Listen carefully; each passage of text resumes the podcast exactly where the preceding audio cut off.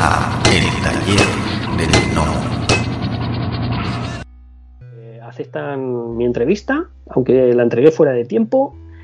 Y, conté para la entrevista con, con, mi amigo José Carrasco, ¿vale? José Carrasco es el, es el propietario, el fundador de Art Password, que si lo ves en, internet verás que tiene muchas, muchas entrevistas.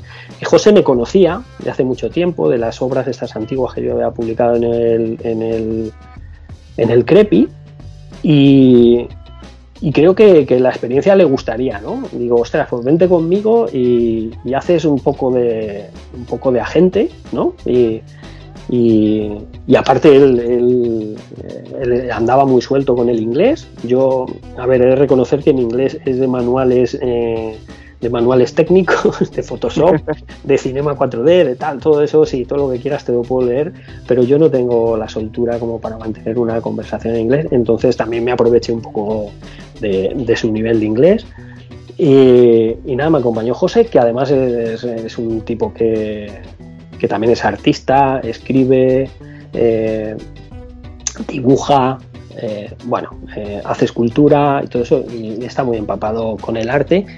Y de hecho, de hecho, posteriormente hicimos un, un libro con relatos suyos que estaba ilustrado por Esteban Maroto, eh, por Rafateri y, por mí también, que un libro.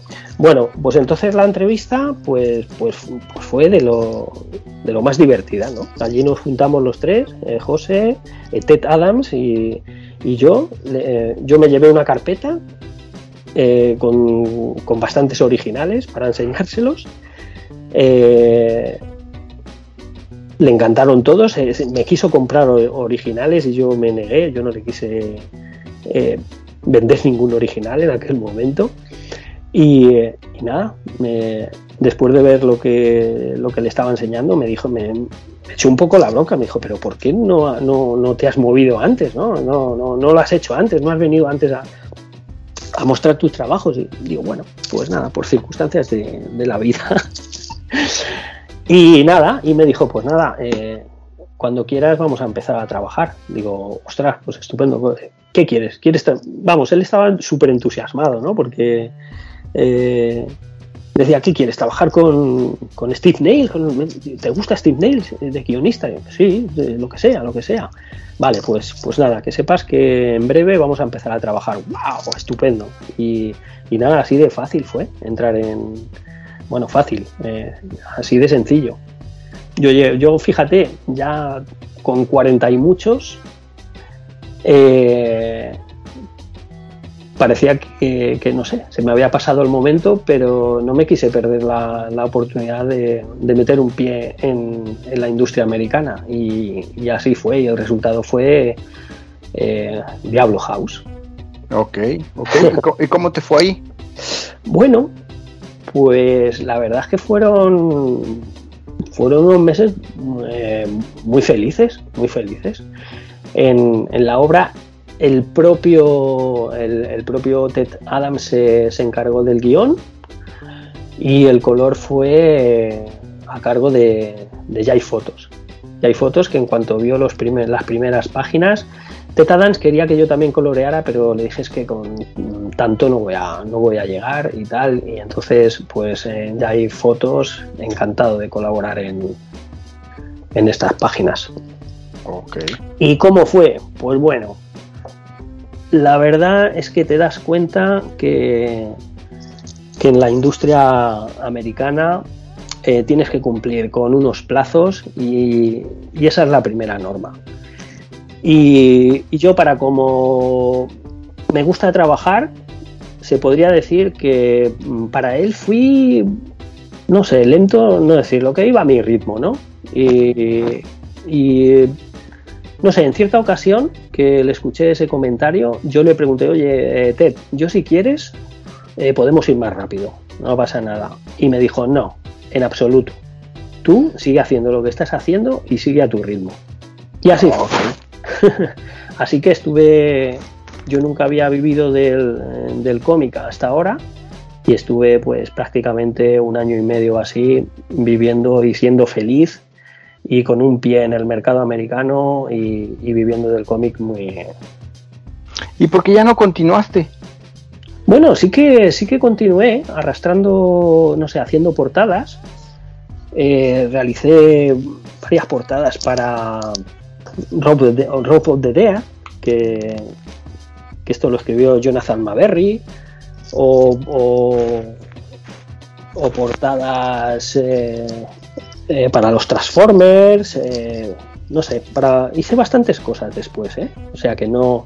Lo que pasa es que ya me empezaron a, surgir proyectos de, de, animación que he ido encadenando hasta ahora y, fue por eso que, no seguí. Lo último que hice mmm, no fue para IDW, sino que fue para, para Clover, Clover Press, que digamos es una editorial nueva que, que, que comenzó hace poquito y, detrás está Ted Adams y, y Robbie Robbins también.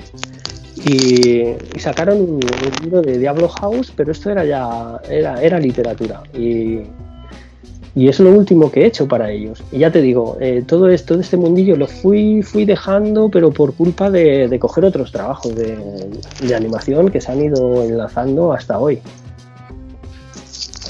Ok, sí, que digo, el aire me comentaste que actualmente estás trabajando para un para una ah, un sí, un, un estudio, estudio ¿no? Uh -huh. Un estudio. Sí, para bueno, estamos haciendo animación infantil, pero vamos, los fondos son, son igual y de fondista, ¿eh? en este caso, no haciendo animación. Y, y, sí, la verdad es que muy, muy contento, muy contento de estar ahí. Ok, y ahora vamos a dejar un poquito la, la, de atrás la aventura de IDW y platícanos mm. cómo es tu proceso creativo. ¿Qué, cómo, ¿Cómo en tu mente maquinas todo? ¿Cómo haces todo? Mm, eh, vale. ¿Cómo lo trabajas? Eh, ¿Cómo lo pones en el papel? ¿Haces storyboards hasta que ya terminas? O sea, desde que creas la idea uh -huh. hasta que la pones ya en ya lista, ya del el, el, el original ya terminado. Vale. Vale, no, como te decía antes, en, en cada historia, en cada historia casi casi es un proceso crea creativo diferente. ¿No? He llegado, eh, puedo escribir guiones en papel, puedo hacer, puedo hacer guiones gráficos sin escribir nada, simplemente ya directamente dibujando o algo así. Entonces yo, yo diferenciaría en, cuando hago yo mis, mis propias historias o cuando me viene un guion exterior. Pero yo me centraría, por ejemplo, en, en, en Diablo House, en Diablo House, en, en, el proceso de Diablo House, cuando hice estas páginas, ¿vale? Eh, lo que me llega primero es el guion, eh, lo releo unas cuantas veces y estos documentos que suelen venir en PDF los transformo a JPG, lo cual me permite pues hacer dibujitos a los lados, ¿no? Y ya voy un poco cogiendo ideas de, de elementos que me hagan falta. Uh -huh. O voy apuntando, por ejemplo, eh, cosas muy importantes de, de, documentación, cosas que me van a hacer falta, vehículos, eh, eh, eh lugares, eh, no sé, todo, toda la, todo eso lo voy apuntando. Eh, después viene eh, los thumbnails, aquellos dibujitos chiquititos donde tú ya planteas la historia. Sí. Pero, pero, pero, aquí ya vuelco todo el texto. Lo subo de resolución y vuelco todo el texto. Y ya sitúo los bocadillos. Esta, mm, parte es súper importante. A esta le dedico, le dedico mucho tiempo porque incluso aquí ya estudio el diseño de página y todo. Y con el diseño de página sí que abriría un paréntesis porque es muy importante, ¿vale? Yo lo que hago es trabajar, sobre todo últimamente, y así eh, tengo todo el control, trabajar a doble página, ¿vale? Trabajar a doble página no quiere decir que haga un, un documento apaisado, ¿no? Pero por lo menos ponerlas siempre las dos páginas enfrentadas a la hora de, a la hora de dibujarlo. Y cuando estoy haciendo los, los thumbnails, esto ya lo tengo en cuenta en el, en el, diseño de página. También al volcar el texto, lo que hago es que los, los bocadillos ya tengan eh, eh, el lugar correcto para, para que haya eh, pues una lectura normal, Que, no, que no aparezca una respuesta y, después una pregunta, ¿no? O sea, que todo tenga una lectura eh, mm, congruente. Congruente y que se entienda y que no digas, uy, me, pasé de bocadillo que este iba antes que el otro, ¿no? Eso, eh, la situación de los bocadillos es casi casi parte del, parte del diseño. Y una vez que ya tengo todo esto claro, pues, pues nada, la página en blanco y a dibujar yo eh, lo que hago, lo que hice en este caso eh, fue que cada, que cada página primero la dibujaba en, un papel flojo, eh, haciendo un boceto de, no sé, de la composición y la distribución. Y luego con mi mesita de luz ya calcaba a, lápiz todas las, todo este trabajo y, bueno, le daba todo el detalle, incluso con watch blanco y todo eso. estos originales son, la verdad, que muy trabajados. Y en este caso el entintado era digital, que esto ya, pues bueno, está al orden del día. Y escaneaba las páginas y luego escaneaba las páginas en lápiz y, un entintado pues que podía ser en Photoshop o últimamente en Clip Studio, que esto ya, pues eso, es un estándar prácticamente. Y nada, y ya pues enviar a enviar a IDW y el resto ya era pues el color a manos de, de Jai Fotos.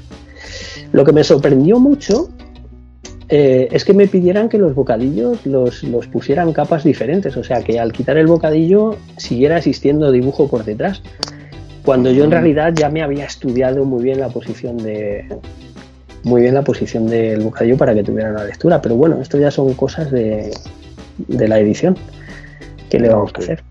Luego, cuando tengo, cuando, cuando la historia la genero yo, que en realidad, eh, bueno, cuando tú te pones a escribir un guion, no te sientas en la mesa con la página en blanco, sino que es muy importante que tú ya pues tengas un almacén de ideas que te pueden surgir en cualquier momento del día, del año, de cuando sea, y tenerlas apuntadas. Y entonces ya ponerte en la mesa de, de trabajar y, desarrollar esas ideas. No puedes ponerte, ah, que me surja una idea y ya, ya está. Y entonces, pues ahí es, aquí es donde ya, pues no sé, lo hago un poco, un poco a mi aire, ¿no? A veces, eh, pues hago un storyboard, a veces hago, como ya te he explicado antes en, el cómic de Diablo House, que son con, con thumbnails, incluso a veces he llegado a hacer, montar en vídeo para ver si funcionaba la narración bien, montar en vídeo toda una secuencia de viñetas, una por una, dejándolas eh, dándoles el, tiempo correspondiente como si alguien las estuviera leyendo, a ver si de esa manera eh, eh, funcionaba. Y así, y así. Ya te digo que, que, siendo cuando yo, cuando yo hago cómic independiente puede, puede cambiar muchísimo la cosa. Y incluso a la hora de, determinar el, el trabajo. Tengo historias que no existen los, los, originales tal cual, sino que se han hecho en, en viñetas separadas, en viñetas eh, como si fueran cuadros y que luego sí que las he montado en, en el ordenador, pero en un principio no existe una página como tal. Sí que existe un pequeño diseño anterior pero el original no, existe como nos imaginamos la típica página de cómic, sino que yo esos originales lo tengo como cuadritos, como cuadritos eh, individuales y, guardados que luego se han, se han juntado digitalmente. O sea que ya ves que el proceso creativo cuando, cuando se trata de, trabajos eh, propios eh, cambia mucho, cambia mucho igual que, que, la técnica. Claro. Oye, qué interesante.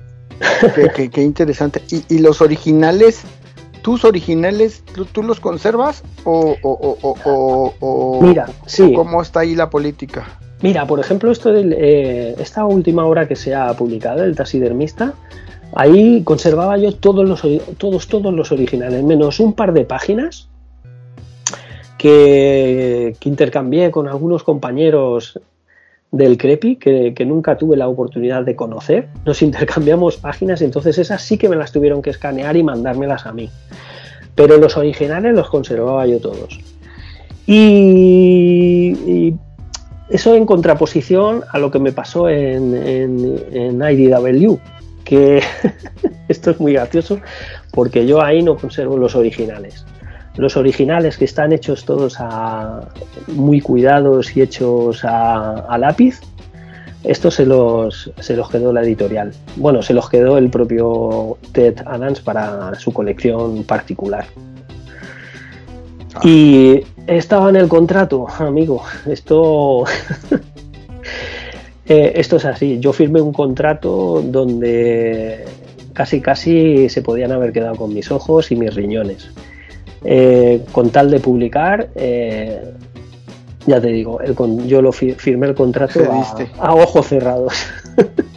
sí, sí, accediste, o sea, digo, no, no fue, vaya, no, Digo, no, no es, podría decir uno que es desatención de uno o lo que sea, ¿no? Pero al final del día, pues es, parte de, querer crecer, ¿no? Me dejé llevar por, el entusiasmo, ¿no? De, querer trabajar en el mercado americano y no puse ningún, ninguna objeción a nada. O sea que ya te digo que si aún conservo los riñones es, es porque no los han necesitado.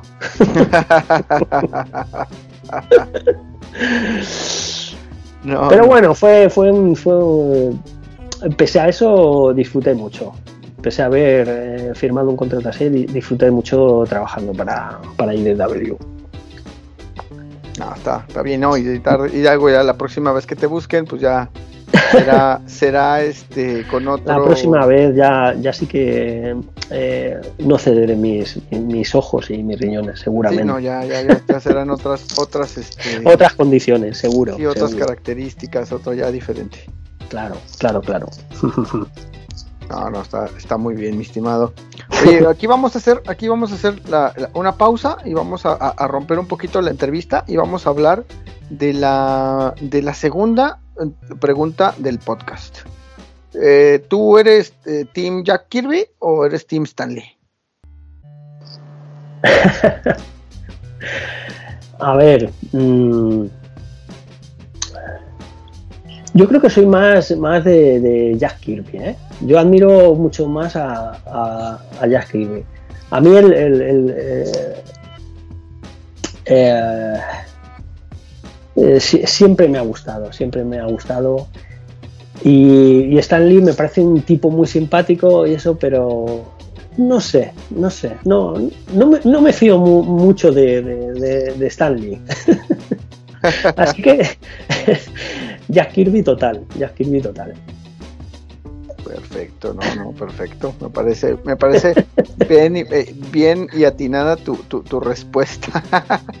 no, no, no, no, es que yo, todos los que me conocen saben que sí soy este. Yo sí soy team este Jack Kirby, sí o sí. Claro, sí, sí. Ok.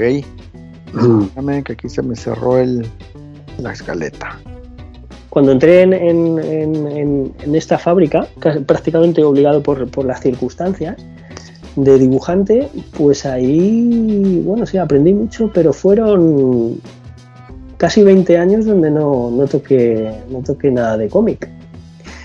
Y la verdad es que me empezó a surgir otra vez la idea de reengancharme porque en mis visitas al Salón del Cómic de aquí de Barcelona descubrí que había gente que le había gustado eh, toda aquella etapa en la que estuve trabajando en el Crepi.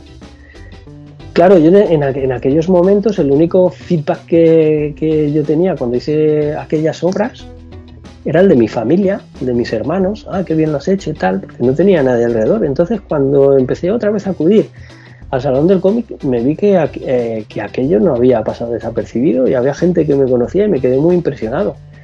Y, y algunos compañeros me decían, oye, ¿por qué no sigues y tal? ¿Y por qué no vuelves al cómic? Y, nada. Pues empecé a dibujar para mí en casa de nuevo, otra vez eh, el cómic, sin ninguna pretensión, ¿eh? solamente por el hecho de, de buscar una, una válvula de escape a, pues a la actividad eh, en la que estaba metido, ¿no? que era una actividad industrial. Y, comencé a dibujar aquella historia que te, he dicho que era carne seca. La empecé a publicar en, algún, bueno, ahora se, empezaban a, mover los blogs, ¿no? Ya estaba, y empecé a publicarla en un blog que tengo de por ahí, el proceso eh, de cómo la iba haciendo. Y entonces algunos compañeros vieron lo que estaba haciendo y me pusieron en contacto con, con Manuel Mota y Alex Ogaya, que son los coordinadores de la, de la revista Chulu, que es de una periodicidad eh, bimensual o así, o sea que puedes hacer trabajos muy cómodamente.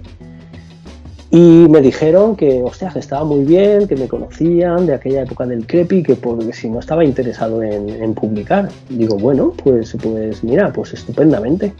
Y entonces a partir de, ese, número, que por casualidad era especial, especial zombies, era un especial, pues se publicó esta, esta historia y a partir de y a partir de ese momento pues he ido publicando cada vez que he tenido tiempo si me lo permitía el trabajo y por y por hobby pues he ido publicando más y más historias. Esto dio lugar a que al, paso del tiempo se hizo un recopilatorio publicado por la, la misma editorial que hacía esta, esta revista Diablo, Diablo Ediciones un recopilatorio con todas estas con todas estas historietas que salió en el creo que en el 2013 2013 y 2014 y así fue como después de 20 años volví otra vez al, al, mundo del cómic. De, esta, de este libro de, de varios horror visions que es el, recopilatorio, decirte que, ya estoy preparando la segunda parte. Casi me da un poco vergüenza que, hayan pasado como 8 o 9 años para sacar el segundo, pero ya tengo un buen, una buena colección de, de historias. Estoy terminando otra que tengo entre manos y tengo el guion de otra casi, casi terminado. O sea que el año que viene seguramente tendremos el, Various Horror Visions 2. Eh, historias cortas, historias cortas autoconclusivas de diferentes técnicas y, y nada, eh, ya te digo, el año que viene creo que Various Horror Visions estará, estará en las mejores librerías. y como ahí, ahí me, eh, surge una pregunta. ¿Tú haces eh, crowdfunding o te acercas con las editoriales para, para, para tramitar toda la, cuestión de, la impresión de los compendios? Pues normalmente trabajo con, editoriales. Lo que pasa es que, claro, yo, yo al ser un, pues un autor medio que ya, que ya me conocían y todo eso, eh, no hace falta que me, que me presente, simplemente... Pues muchas gracias que han llegado hasta el final del podcast. Si les gustó el contenido, por favor, denos like, compartir, suscríbanse o pónganos un comentario en la plataforma donde nos escuchen para que podamos llegar a más personas. Muchas gracias. La voz y la producción de este podcast estuvieron a cargo de Adro, a un guion de El Piedra. Para todas sus dudas, sugerencias y comentarios, tenemos la siguiente dirección de email: tallerdelnomo@yahoo.com. Gracias y hasta la próxima. Este fue el podcast del Taller del Nomo.